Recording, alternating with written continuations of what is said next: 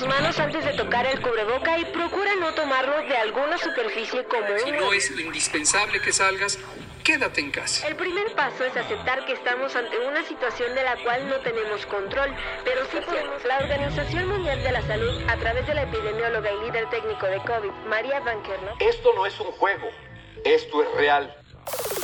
Desde tu casa, actividades, recomendaciones y sobre todo información que sirve en Panorama Informativo.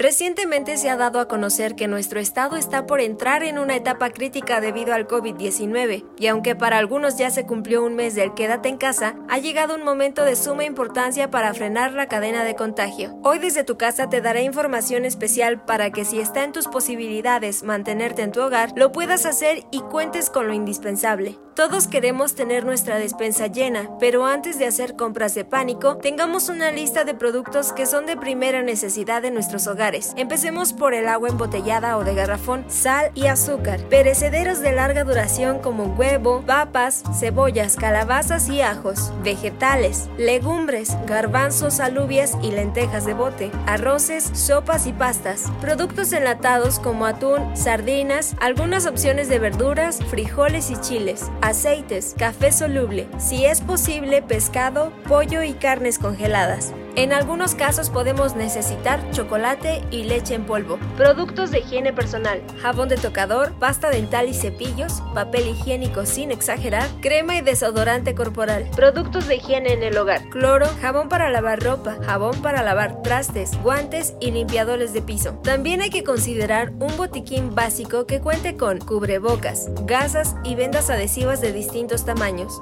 cinta adhesiva de uso médico, toallitas desinfectantes, solución desinfectante como agua oxigenada, paracetamol e ibuprofeno, un termómetro, guantes de plástico que no contengan látex, algodón.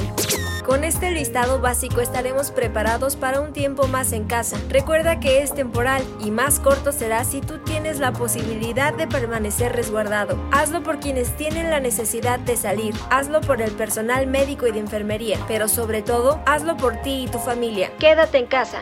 Almendra Lugo.